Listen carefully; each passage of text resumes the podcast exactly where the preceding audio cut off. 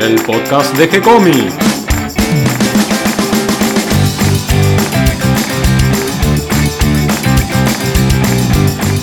Muy bienvenidos a un nuevo episodio de G-Comics, el podcast donde hablamos de todas las técnicas necesarias para realizar un cómic, cómo dibujar un manga y todo el conocimiento requerido para dibujar esa historieta que tenemos dando vuelta en la cabeza.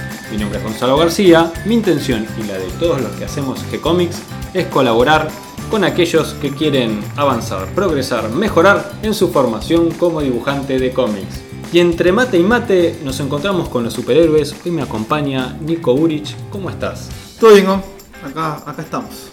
Hoy vamos a hablar no de los superhéroes, sino de los compañeros de los superhéroes. Claro. Uno en De uno particular. en particular, del más emblemático de todos, el más conocido y el que más el que más se nos viene a la mente cuando pensamos en un compañero de superhéroes, ¿no? Estamos hablando obviamente de, de Robin. Hicimos un episodio sobre los sidekicks, eh, donde tratamos un poquito de esta clase de personajes, qué fusión cumplían, pero el que se ganó el título de sidekick con mayúsculas, obviamente es Robin. Claro, porque eh, Robin fue el primero y eh, a partir de él surgieron todos los demás. Eh, Bucky, el Capitán América, eh, Kid Flash, Aqualad, incluso Super Chica, podemos ponerla como un Psychic, una Psychic. Eh, todos surgen a partir de la aparición de Robin, ¿no? Además, Robin se ganó el título junto al héroe principal, porque en nuestra cabeza tenemos Batman y Robin. Batman y Van Robin, los dos juntos. Incluso se lo llamaba el dúo dinámico. Claro. Ya hemos hablado de esto en su momento, cuando hicimos el podcast de los primeros años de Batman, que eh, Robin en teoría surgía como una especie de, de recurso narrativo, ¿no? De algún modo de... Claro, porque Batman no podía... Batman estaba solo, Batman era un héroe solitario y no tenía con nadie para hablar acerca de los casos, ¿no? Él, él si tenía alguna sospecha o algo, no lo podía decir y lo tenía que ir viendo el lector con él. Y eso se hacía un poco pesado y aparte si... Me imagino la dificultad de Bill Finger para hacer que el personaje vaya elaborando las ideas y tener que solucionarlo solo con globos de pensamiento. Claro. Además, llega un momento que se, se hace un monólogo. Y, a la- y además de ser. Porque en los primeros días Batman estaba, no existía Alfred, no existía nadie. El único que estaba era el comisionado Gordon y el comisionado no sabe que Batman es Bruce Wayne. Eh, entonces, eh, Robin surge para eso, para de algún modo darle cierto dinamismo a la historia eh, y que Batman pueda de alguna forma desenvolverse mejor con los, con los casos, ¿no? Y además para darle esa cosa de compañero que tenía, no sé, Sherlock Holmes con Watson, del cual Bob Kane supuestamente era, era fan. Y esa ida y vuelta en el diálogo para elaborar las ideas que permiten desarrollar la historia.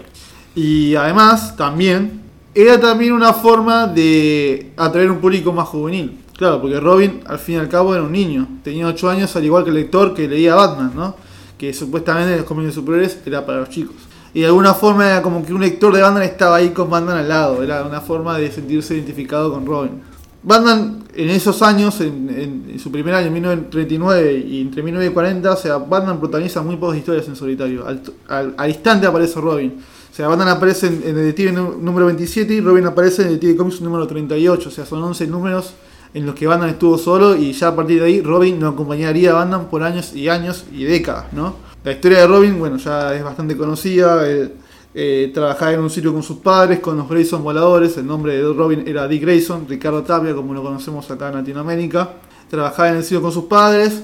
Y en ese circo, eh, un mafioso estaba viendo qué podía hacer su negocio ahí y amenaza al dueño con que, con ofrecerle su servicio de protección. El dueño, al no querer acceder a su, a su amenaza, entonces el, el mafioso Anthony Zuko eh, toma represalias y se venga con una de sus estrellas que eran justamente eh, los padres de Dick, eh, los Grayson voladores. Justo ese día Bruce Wayne estaba en el circo como espectador, como parte del público y ve cómo los padres de Robin mueren en, medio del espectáculo, son asesinados en medio del espectáculo y, y al ver al pobre chico, a Dick Grayson, en esa situación, él se siente identificado con lo que le pasó de chico, ¿no? al perder a los padres muy de, muy de niño, eh, eh, de algún modo Batman siente cierta empatía con él y lo termina adoptando y con distintas situaciones terminan llevando a que Dick Grayson sea el compañero de Batman. Él termina descubriendo de que Bruce Wayne es Batman y se suma a su lucha contra el crimen, ¿no? en el medio de ese episodio también eh, él logra hacer justicia por la muerte de sus padres. Y claro, o sea, todo lo que es el éxito de toda la carrera, los primeros años de éxito de Batman, son Batman y Robin. La primera aparición del Guasón, a Túbela, todos los villanos clásicos, el pingüino, el acertijo, eh, dos caras, todos son eh, eh, con Robin como compañero. En ningún momento Batman se enfrentó solo a estos personajes. o sea, no sabríamos cómo sería la dinámica de Batman solo con estos personajes hasta mucho tiempo después. Porque la, Robin, la compañía de Robin era constante, no en ningún momento Robin se alejó de Batman en los primeros años. eso demuestra la importancia que tuvo Robin durante los primeros años de Batman. Podríamos decir que no hay historias de Batman en solitario prácticamente durante toda esta época. Pero. Pero de Robin sí. Robin llegó a protagonizar una, serie de historias muy cortas dentro de lo que era la, la revista, la colección Star Splendid Comics. Que claro, después de la del final de la Segunda Guerra Mundial, fue la época. la Segunda Guerra Mundial fue el apogeo real de los superhéroes.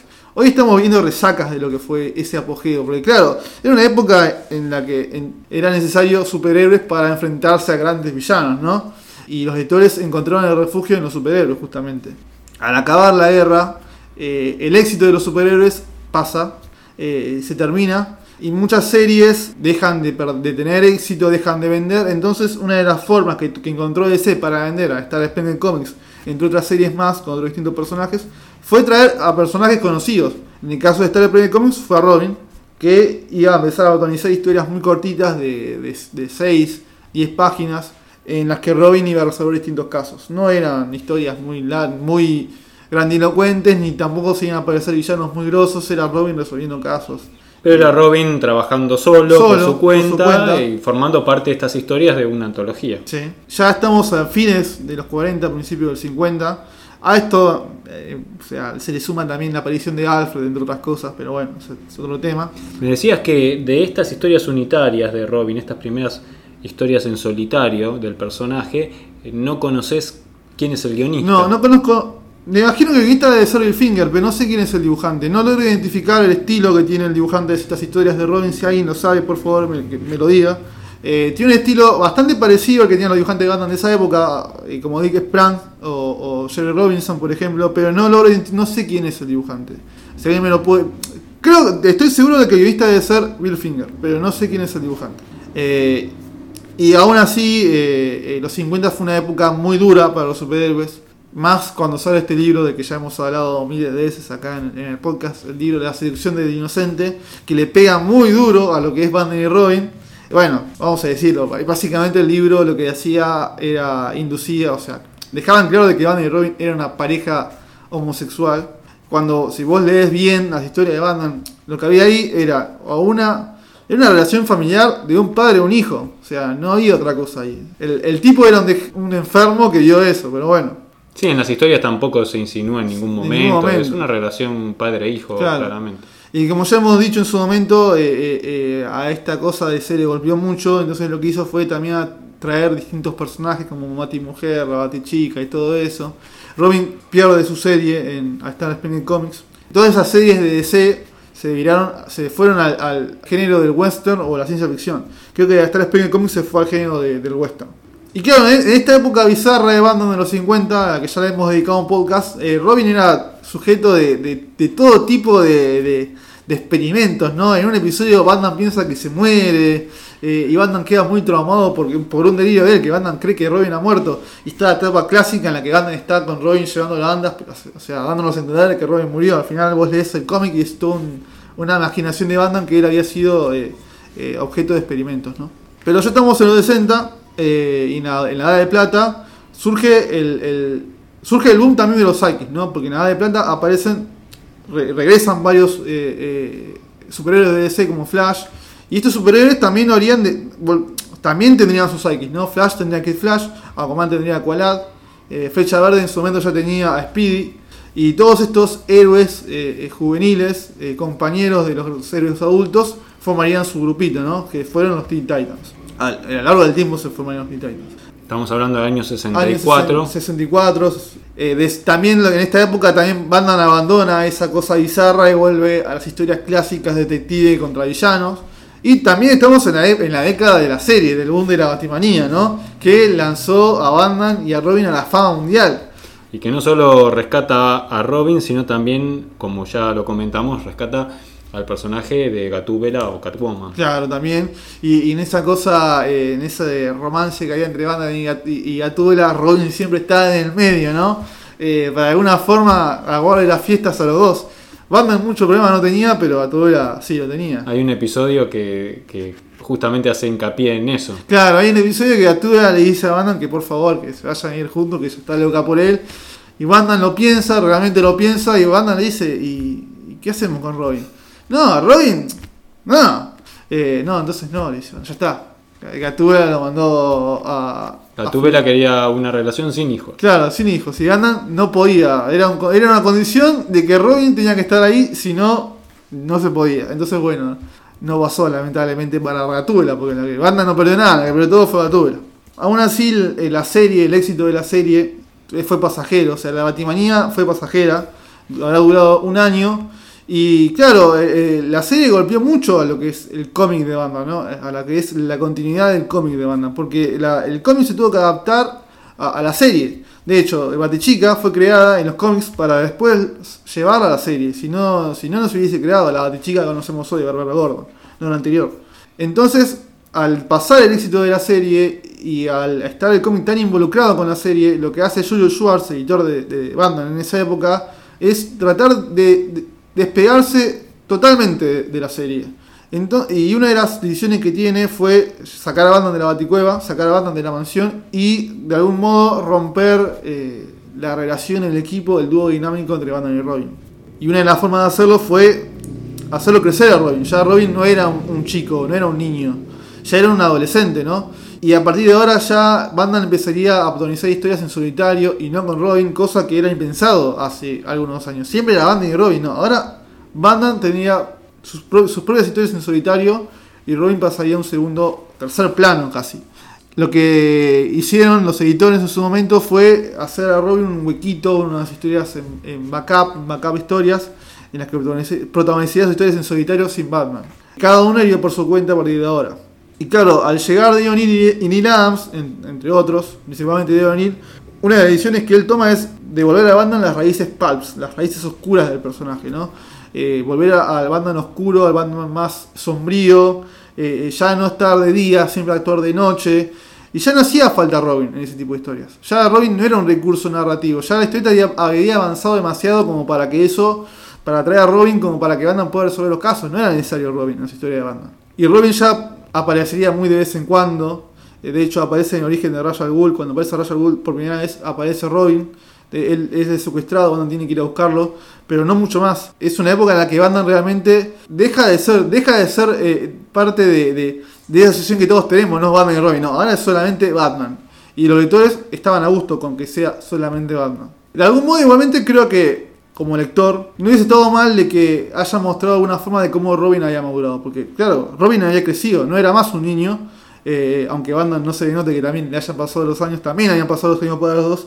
Eh, hubiese estado bueno que se haya mostrado esa madurez de Robin, que se, mostró, al, corredor del tiempo se mostró ya entraron los 80.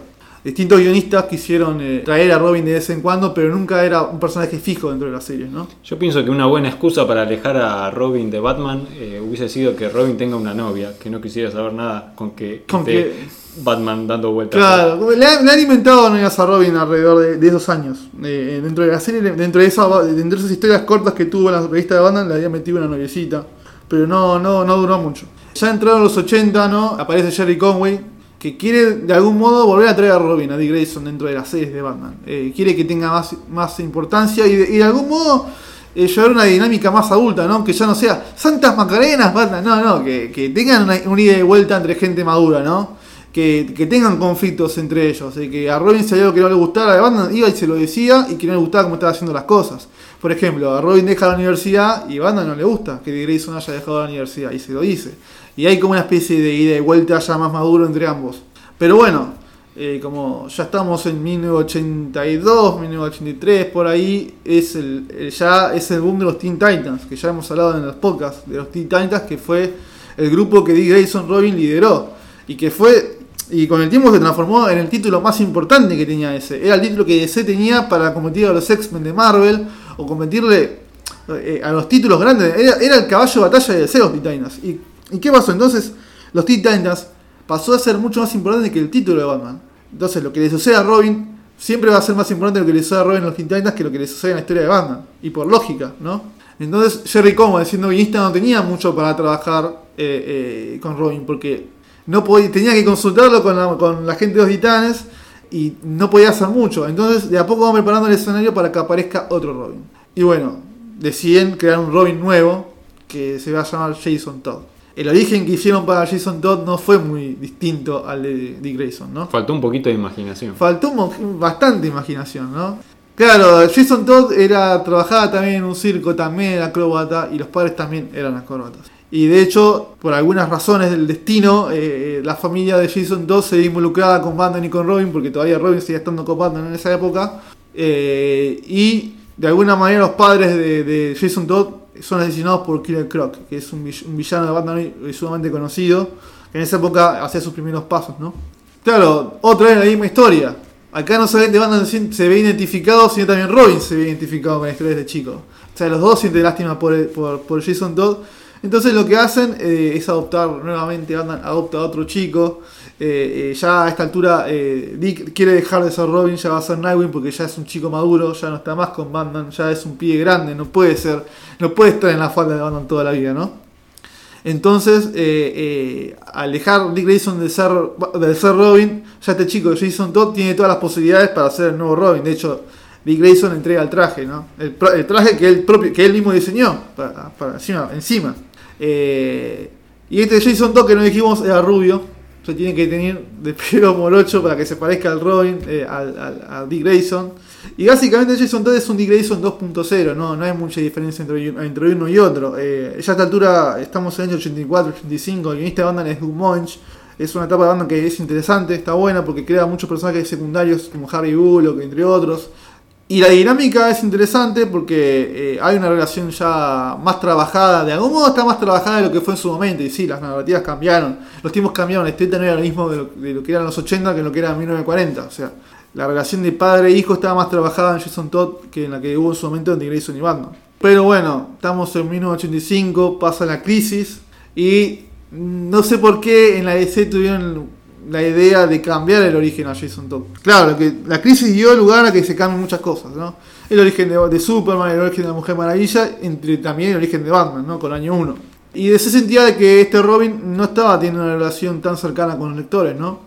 Entonces lo que hace es cambiar el origen. Y ya no sería un Jason Todd que sería un chico que viene del circo, del espectáculo, sino que sería un chico de la calle, un chico, un delincuente juvenil que eh, por cosa del destino se encuentra con el batimóvil así solito eso es lo que le hace, ve las cubiertas y se las afana. Les roba las cubiertas de la banda. Banda cuando llega, ve que las cubiertas no están en el batimóvil, se ríe, como diciendo, ah, haber robado, dice Banda. Bueno, Banda se encuentra con el chico, eh, siente cierta lástima por, él, por Jason Todd y, entre una cosa y otra lo termina adoptando. También eh, el padre de Jason Todd trabaja con dos caras, o sea, es un mafioso, o sea, de algún modo Banda se tiene que enfrentar al padre del pie, igual dos caras lo mata al padre de Jason Todd, y de alguna forma Jason Todd ve que al enfrentarse a dos caras siente cierta venganza, entonces bueno, se enfrentan, logran resolver el caso. Al cambiar las cosas, claro, cambiar el origen. Entonces, al cambiar el origen no se dio todo como se dio antes. Entonces Nightwing, o sea, Dick Grayson, se da cuenta de que, de que de un día para el otro hay otro Robin. ¿Y con el permiso de quién? Si yo era Robin, ¿por qué, ¿por qué tiene que usar mi nombre? O sea, el copyright es mío. O sea, ¿quién, quién te puede estar para que vos seas Robin? Entonces Bruce eh, Dick Grayson va a Bruce Wayne y le dice, mirá, me tenés, por eso me tenías que haber preguntado quién tenía que ser Robin. Y pero Batman le habrá dicho, bueno, vos ahora sos Nightwing. Claro, sí, algo así le dice Batman, pero bueno, al final Batman reconoce de que lo hizo porque lo extrañaba. Alguna, de alguna forma buscó Batman para zafarse. Estamos ya en el año 88, 89. Es una época en la que resurge de algún modo la Batimanía por la película de Tim Burton. Claro, la película de Tim Burton no aparecía Robin, aparecía Batman solo. Y ya de algún modo, en esa época, eh, ya la, la, imagen de Batman empezó a verse por sí misma. Eh, no así, ya para el público no era Batman y Robin, ya era Batman solo, ¿no? Y con la película esto se acrecenta mucho más. Y los lectores ya no, según dice, eh, DC sentía de que los lectores ya no tenían cierta apatía por Robin. Y menos por Jason Todd. Claro, porque este Jason Todd no era un Dick Grayson 2.0, esta versión nueva. Sino que ya tenía una personalidad propia. Y una personalidad propia que era bastante chocante con los lectores de esa época. Claro, porque Jason Todd era eh, insolente, era maleducado, se le sublevaban todo el tiempo, no le hacía caso, era rudo. Y ya, ya era inmanejable y hay un episodio que, es la gota de con al vaso para muchos, que en la que Dick Grayson mata a un delincuente. Y encima cuando Batman lo va a encarar y le pregunta qué le pasa, le miente y le dice que no pasó nada. Eso a los lectores eh, le molestó mucho.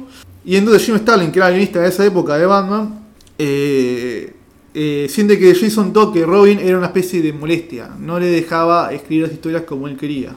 Eh, entonces él decide matarlo, pero bueno, era una decisión polémica matar a Robin. No deja de ser un nene. O sea, Dick Gra- o sea Robin era un nene. Jason Todd tenía como mucho 12, 13 años. Lo iban a matar. Entonces, de algún modo, eh, ellos sintieron de que si- tenían el apoyo del público, iba a ser más aceptado, ¿no? Que parezca un accidente. Que parezca un accidente. Entonces lanzan una línea de. Bueno, lo primero que hacen en realidad es eh, sacar la- la- el arco argumental que llamamos Una muerte en la familia dentro de la, la historia de la serie de Batman. Se iba a llamar Una muerte en la familia, ¿no? En la que eh, Jason Todd va a buscar a la madre. Él no sabe quién es la madre y tiene, que, tiene cuatro posibilidades. Y esas cuatro posibilidades, esas cuatro minas, cuatro diferentes madres, viven en distintas partes del mundo. Está en Bagdad, está en, en zona encima re fea, o sea, en plena Guerra Fría, plena o sea, irte a Irak, esa zona no era conveniente, ¿no? Bueno, él va hasta allá y Batman se entera que el chico se va de la baticuela. Encima Batman le había dicho de que le iba a echar porque no le gustaba cómo estaba haciendo su trabajo. Y se entera en la noche a la mañana que el pibe se va a esta zona, zona de guerra. Entonces Batman se preocupa y lo va a buscar. En el medio, ¿qué pasa? En el medio resulta que el guasón se escapa de, de Arkham. Y encima no solamente que se escapa de Arkham, sino que también se lleva una bomba atómica con él. O sea, el escenario no podía ser imposible. Tenés a Guasón suelto con una bomba atómica y a Robin que se fue por cualquier lado. Casualmente, los destinos de los tres se terminan cruzando. Y claro, acá ya llega un momento de que, claro, eh, Robin encuentra a la madre y resulta que la madre, ah, para que al parecía una buena mujer, ah, era mala. Termina trabajando con el Guasón y el Guasón se entera de que esta chica es la madre de Robin, y entonces el Guasón dice, dame el pibe.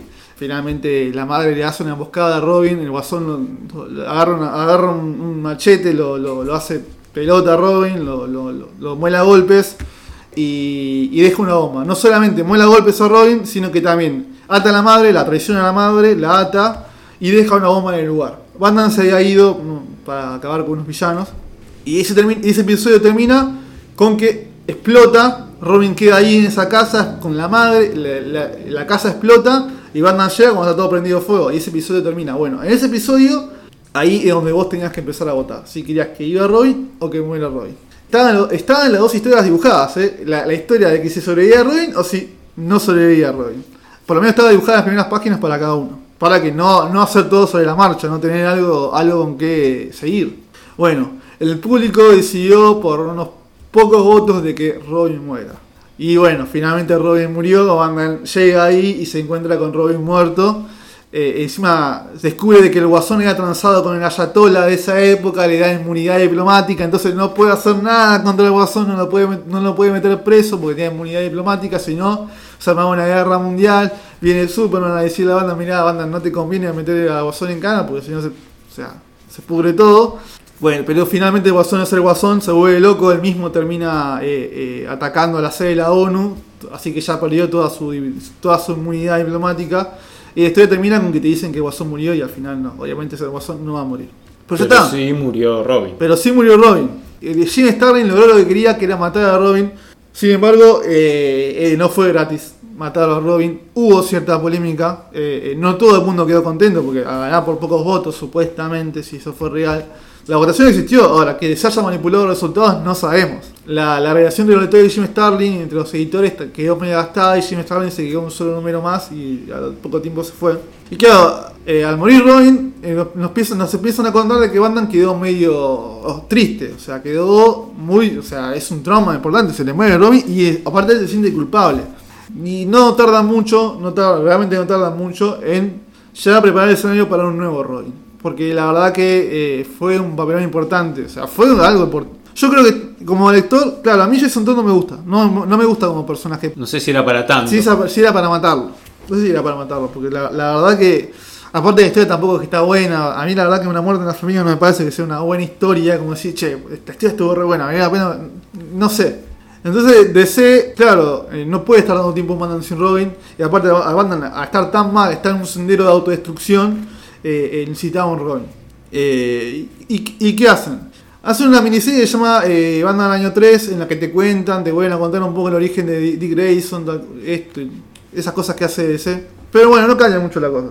Pero bueno, ahí, ahí están presentando de a poco un nuevo, un nuevo personaje llamado Tim Drake. Eh, y, una miniserie que sacó después de DC dentro de la serie de Batman se llama Un lugar solitario para morir, An Only Place of Dying, que era entre Batman, entre la serie de Batman y los Teen Titans, en que nos presentan a un chico eh, que se dio cuenta de que Batman está mal. ¿no? No, sé, sabemos cómo, pero el chico se dio cuenta que Batman está mal. ¿Por qué está mal? Porque no tiene Robin.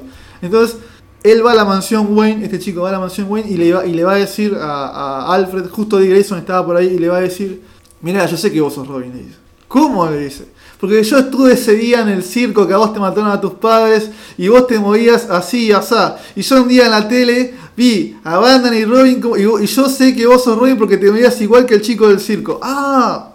La verdad medio polémico. A mí cuando leí, cuando leí dije, no, esto no puede ser, no puede ser. Este chico termina siendo Robin. Tim Drake termina siendo Robin porque eh, en, ese mismo arco de Un lugar solitario para morir, Nightwing va a socorrer a Batman porque Batman estaba pasando por un momento así medio de que no sabía, de que actuaba sin pensar, de que iba siempre a los golpes, ya no pensaba en los casos, eh, eh, golpeaba primero, pensaba después y necesitaba que Nightwing ayudara. Y los dos quedan eh, atrapados en una trampa que le dejó dos caras. Entonces, Tim Drake, que estaba en la baticueva, ve esto y los va a ayudar. Y al ver, van al ver que este chico hizo, cumplió bien, al, a no saber nada, porque no sabía pelear, no sabía hacer nada, eh, le dio una oportunidad y a partir de ahí lo empezaría a entrenar. Eh, ya en, en las series nos van contando de que, eh, este chico empieza a estar en la tutela de Batman. Él, no era un huérfano, él tenía los padres vivos, pero los padres eran arqueólogos. Y los padres terminan a manos de una especie de vudú medio loco, medio malo, en África.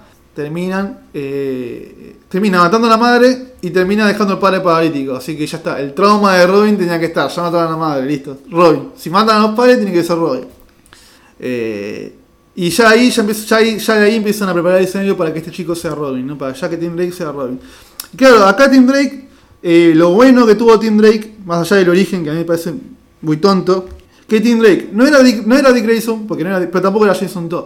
Lo, que, lo bueno que tuvo Tim Drake es que lo fueron preparando para que sea Robin. Eh, tanto en, dentro de las historias como, como dentro de lo que es comercial, ¿no? Porque lo fueron tanteando, lo fueron tanteando muy de a poco. Primero lo que hicieron fue, dentro de la serie de Batman, eh, mostraron sus primeros pasos como Robin, eh, ya aprendiendo cosas de detective, cosas que- como desarrollo personal me parece que estaba bueno, que empieza a ser detective, saber cómo resolver un caso, ayudarlo a Batman que había quedado atrapado, que lo había atrapado de espantapájaros, por ejemplo. Lo bueno también de Tim Drake es que le hicieron su propio traje, no tenía el traje de Dick Grayson, tenía su propio traje y tenía sus propias eh, te- tenía sus propias proporciones, porque las proporciones de Jason Todd y de Dick Grayson eran exactamente iguales. Eh, no, eh, Tim Drake era bastante más estilizado, era bastante más flaco, bastante más atlético. El traje es más moderno también. El traje era más moderno. eh, a mí me encanta el traje de, Tim Blake, me encanta el traje. y, y a partir de, de- de que consigue ese traje ya empiezan a hacer las miniseries, ¿no? Hacen como tres miniseries. Claro, lo fueron tanteando. Hicieron una miniserie, hicieron una segunda miniserie, hicieron una tercera miniserie. Las tres funcionaron muy bien. eh, y ya la cuarta fue la vencida, listo, la serie regular del nuevo Robin. En mi- acá en, en principio 1990. de los 90. Claro, ya en esa época tuvimos Nightfall, que fue la época en la que Batman lo dejan paralítico. eh, aparece el nuevo Batman que es Israel, mientras Bruce Wayne estaba en silla de ruedas. Todo es, una época bastante fea para hacer para leer Batman, porque es una época fea, la verdad que a mí no me gusta nada. Pero la, el desarrollo de Tim Drake estuvo, para mí fue muy logrado. Eh, de- por algo fue el Robin que más vendió, tuvo su propia serie, una serie que duró muchísimos años, eh, eh, un desarrollo interesante. Te puede gustar más o menos el personaje, pero el desarrollo del personaje estuvo bien. Claro, con Tim Drake aparece finalmente el título Robin. Robin, con- claro, como, una serie como una mensual. serie mensual. Y aparte, no solamente, eh, no solamente eso, o sea, él creó una imagen de Robin nueva. Él hizo de Robin que él hizo de que Robin sea un personaje cool, que deje de ser el, típico. Porque claro, una cosa es lo que vos lees como, como lector de historietas y otra cosa es lo que cree el público que no lee historietas. Y Tim Drake de alguna forma se volvió un personaje atractivo para la gente que no lee historietas y de golpe se encuentra con un Robin más piola, con un traje más interesante, con una... Claro, y hasta la tipografía del nombre Robin, o sea, la fuente de letra era piola, eh, le habían cambiado la R, ya no una, una R del traje, sino que ya era una especie de, de, nancha que tirás, viste, con forma de R. Eh, era piola la persona que estaba, estaba bien logrado. Claro, y, el, gran gestor de Tim Drake, que no fue el que lo creó, porque lo creó Mark Wolfman y después Alan Grant, entre otros, lo fueron desarrollando, pero el que dio su propia personalidad fue Chuck Dixon, que fue guionista de banda durante muchos años y, entre otras cosas, escribió Robin. Fue, la verdad que fue muy interesante lo que, hicieron con, Tim Drake. Tuvo su serie muchos años.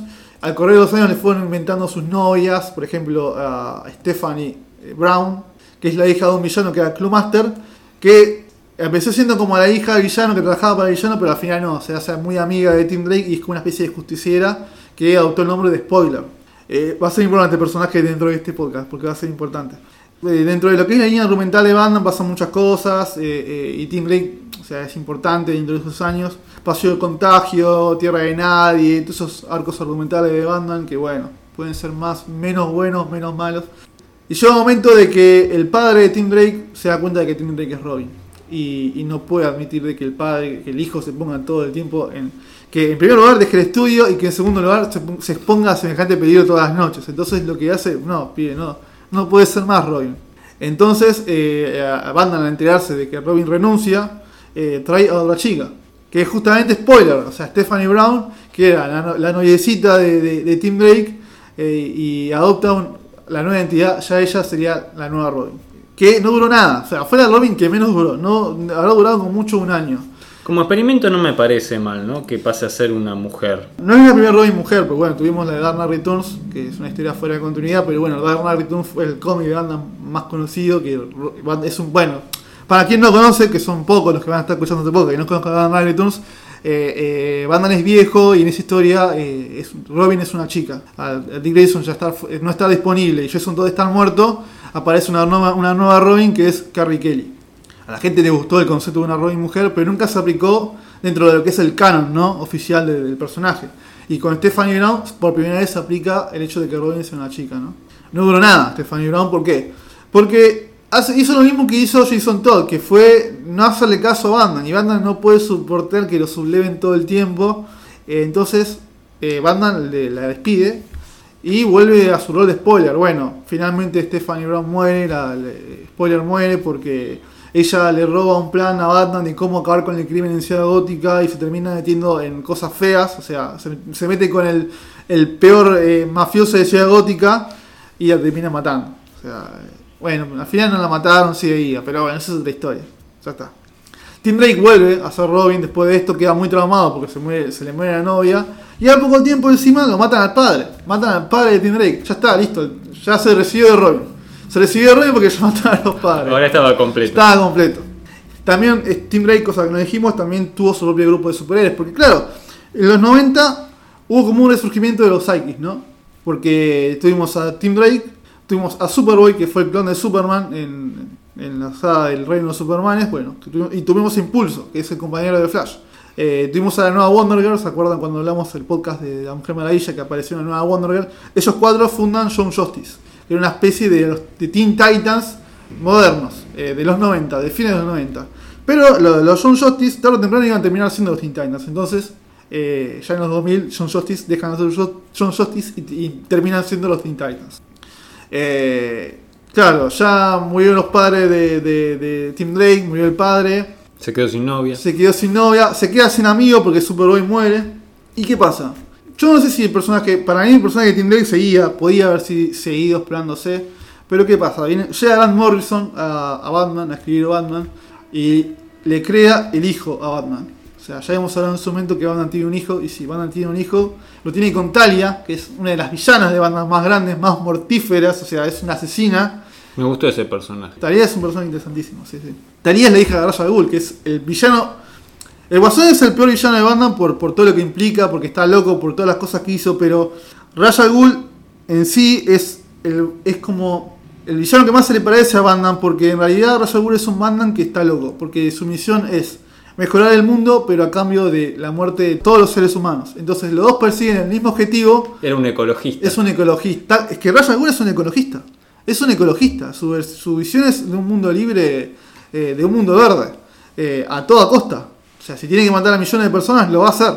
Eh, y aparte, ambos son eh, eh, sumamente disciplinados con las artes marciales, sumamente inteligentes, sumamente listos. O sea, es el, es el villano más parecido que tiene Bandan a sí mismo. Claro. Y Damian, al ser hijo de Talia, nieto de Ra's al Ghul, va a ser criado de esa forma. O sea, va a ser criado por asesinos, va a ser criado por gente que es capaz de matar con tal de conseguir un objetivo. Y te haría de, de la noche a la mañana y dice, Bandan, mira, tenés un, tenés un hijo, dice Bandan. Sí, no le había bien avisado. No, no le habían avisado, claro. Bandan tenía un hijo, un bastardo por ahí que no sabía. Eh, y bueno, Bandan se hace cargo. Está bien, yo, yo me hago cargo del chico. Y cuando Bandan hace cargo del, del, chico, se da cuenta que el chico está totalmente adoctrinado por la gente de Ra's al Ghul. O sea, el pie es un maleducado, eh, tiene eh, eh, aires de grandeza, no acepta órdenes. no, aparte conoce a Tim Drake, que no, no, Robin tengo que ser yo, dice Dana. Yo soy el hijo de Bandan. Vos sos un, vos sos un cualquiera. O sea, vos ahí veniste acá. Bueno, yo soy el hijo. Yo merezco ser más Robin que vos. Entonces se enfrentan Tim Drake y Damian. Damian lo hace. Le mete una paliza. Pero además Damian estaba dispuesto a matar. Damian está dispuesto a todo por ser Robin. Y claro, Bandan no lo puede. No puede con eso. Y. Tomá.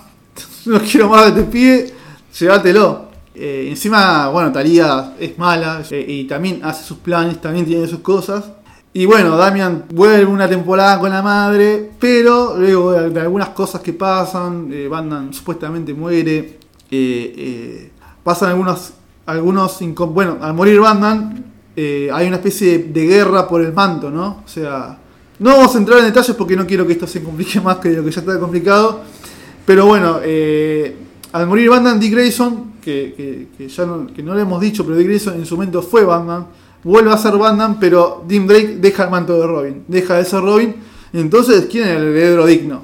Damian. Damian, a partir de ahora, empieza a ser el Robin titular. Y para mí esta es una de las etapas más interesantes de Batman, porque acá el que termina educando y el que termina haciendo de Damian una mejor persona es Dick Grayson, no Bruce Wayne. El que termina educándolo y que termina de alguna, de alguna forma que, que, sea digno del manto de Robin es Dick Grayson. O sea, Batman estaba muerto. Eh, y acá, en, en, lo que es en la serie de Batman y Robin, porque claro, Dick Grayson a ser Batman y Robin a ser Damian, tiene su propia serie y es, es, muy buena. Yo la recomiendo a todos, a los que, a los que, no, a los que no la leyeron, porque no creo que eh, es una etapa conocida, pero los que no la leyeron que lo lean, porque la, la, la relación entre Damian y Dick Grayson es muy buena. Creo que la, es la mejor relación que tuvo un Batman con un Robin. Pero bueno, Batman no va a estar muerto, Bruce Wayne no va a estar muerto toda la vida, ya lo sabemos, ¿no? O sea, es obvio. Y, Bruce Wayne va a volver eh, y vuelve a ser Batman. Eh, Dick Grayson queda un, tiemp un tiempito siendo, siendo eh, Batman, pero bueno, vuelve a ser Nightwing con el tiempo. Y, y, después de eso, tienen Batman empieza a lidiar con su hijo, con Damian. Y claro, Bruce Wayne no sabe lo que es lidiar. Damian no sabe lo que es lidiar con Dick Grayson, no con, no con Bruce Wayne. Y en otra serie, en otra serie llamada, también llamada Batman y Robin, por fin nos da una historia entre Batman, Bruce Wayne y Damian Robin, en la que se da esa verdadera dinámica de padre e hijo. Casi realmente son padre e hijo siendo Batman y Robin. Eh, está buena, esa etapa está buena, eh, la recomiendo también. Más allá de todas las cosas que sucedan, de todas las movidas editoriales que tiene DC, Nuevo 50, todas esas cosas. A pesar de eso está buena la, la serie Batman y Robin de, Bruce y Damian. Lamentablemente empiezan los quilombos de siempre, matan a Damian, Damian revive. Pero bueno, la cuestión es de que Damian hoy en día sigue siendo el Robin titular. Y, y yo eh, a pesar de, que Damian siga siendo un Robin titular, eh, eh, hoy en día, si hay algo que solo son compañeros de banda. Hay muchos compañeros de banda. y como lector uno se siente saturado ya a esta altura, ¿no? son muchos personajes, no sentís empatía por casi ninguno, Damien es un buen personaje, eh, pero no es el único. Hay millones de personajes más, compañeros de Batman, que llega un momento que decís, ya está, loco. O sea, la, la, diversidad está buena, pero no significa, la diversidad no significa calidad. O sea, no porque haya más personajes, la historia van a ser más buenas, ni los personajes van a ser todos buenos. Al meter muchos compañeros, eh, vos haces que eh, vos tengas que leer muchas cosas que no querés leer. y tampoco querés, sentís empatía por todos, ¿no? y yo creo que En algún momento van a tener que cortar con la cantidad de compañeros que tiene Batman. En este listado que recorrimos hoy, eh, recorrimos los cinco principales Robin. Claro, hay un montón más. Y, y hay un montón de compañeros de Batman que no son Robin tampoco, que aparecieron en los últimos 5 años. Son muchísimos. Y creo que la principal este, observación que, que haría como lector es que a veces eh, se vuelven tan eh, entrevisadas las historias, eh, manosean tanto a los personajes, sobre todo los personajes principales, ¿no? que, que los cambian, los matan, los reviven, los vuelven a matar, los mueven a, un- a otra Sí, dimensión, a un mundo paralelo. Llega a ser excesivamente confuso y se pierde un poco el hilo del, del personaje. A mí, como lector, me gustaría que respeten más las Claro. ideas originales y en todo caso que hagan un gran esfuerzo por meter las nuevas eh, historias y los nuevos conceptos dentro de la De- historia original. Claro, ya establecido. No, voy a decir, no quise decir esto porque ya estábamos contando la historia, si no se iba a hacer muy largo. Pero claro, Jason Todd terminó reviviendo. O sea, todos sabemos que Jason Todd terminó reviviendo. La- la- lo que tenía Jason Todd, las muertes de Jason Todd, que vos pensabas que la muerte van a hacer un concepto más realista que Superman, por ejemplo, que puede ser que reviva.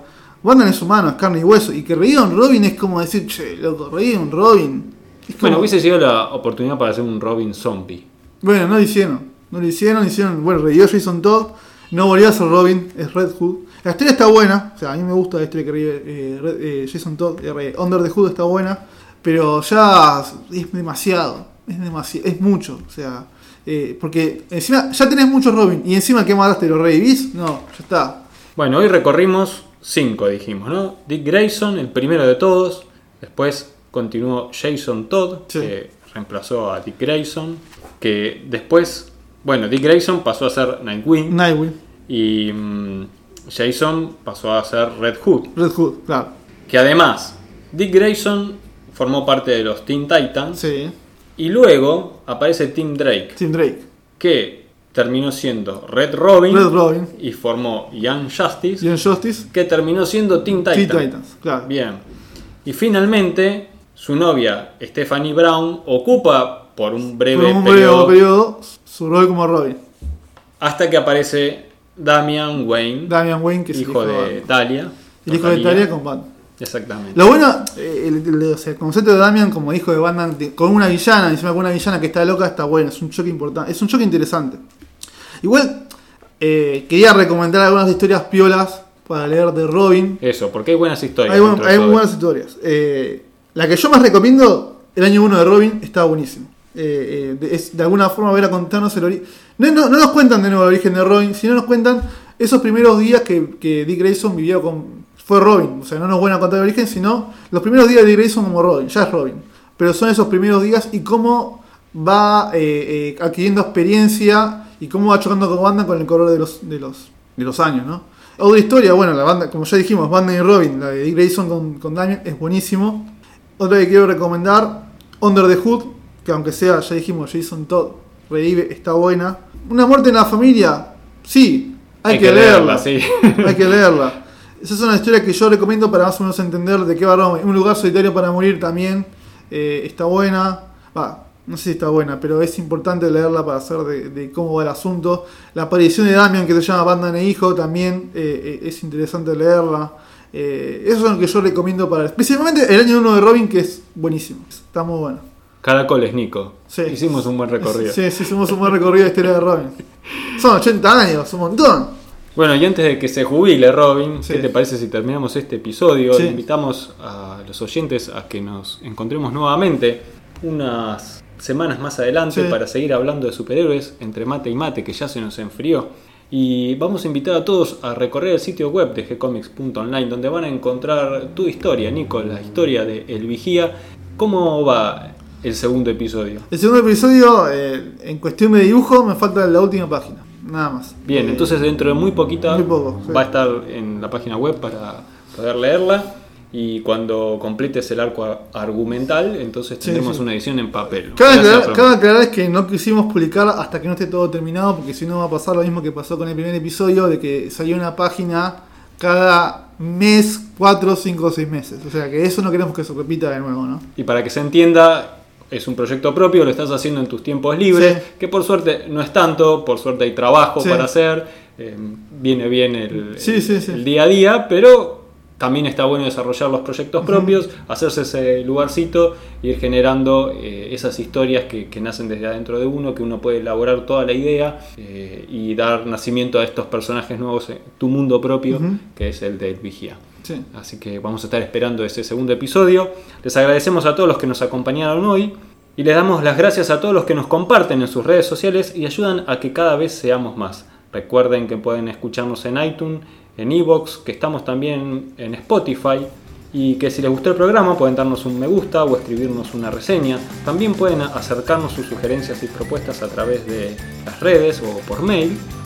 Y como los invitamos recién, dense una vuelta por la página web donde van a encontrar un montón de historietas que los dibujantes, guionistas comparten con todos nosotros. Y además hay una sección donde van a encontrar libros, eh, consejos para mejorar con el dibujo y por supuesto más de estos podcasts y el texto que acompaña a cada uno de estos diálogos que tenemos con Nico, con imágenes que ilustran un poquito todo lo que sí, sí. hay mucho laburo detrás de, los textos, así que yo los leo, así que Muchas gracias Nico, entonces nos encontramos muy pronto para seguir hablando de historietas. Gracias y hasta la próxima. Nos vemos.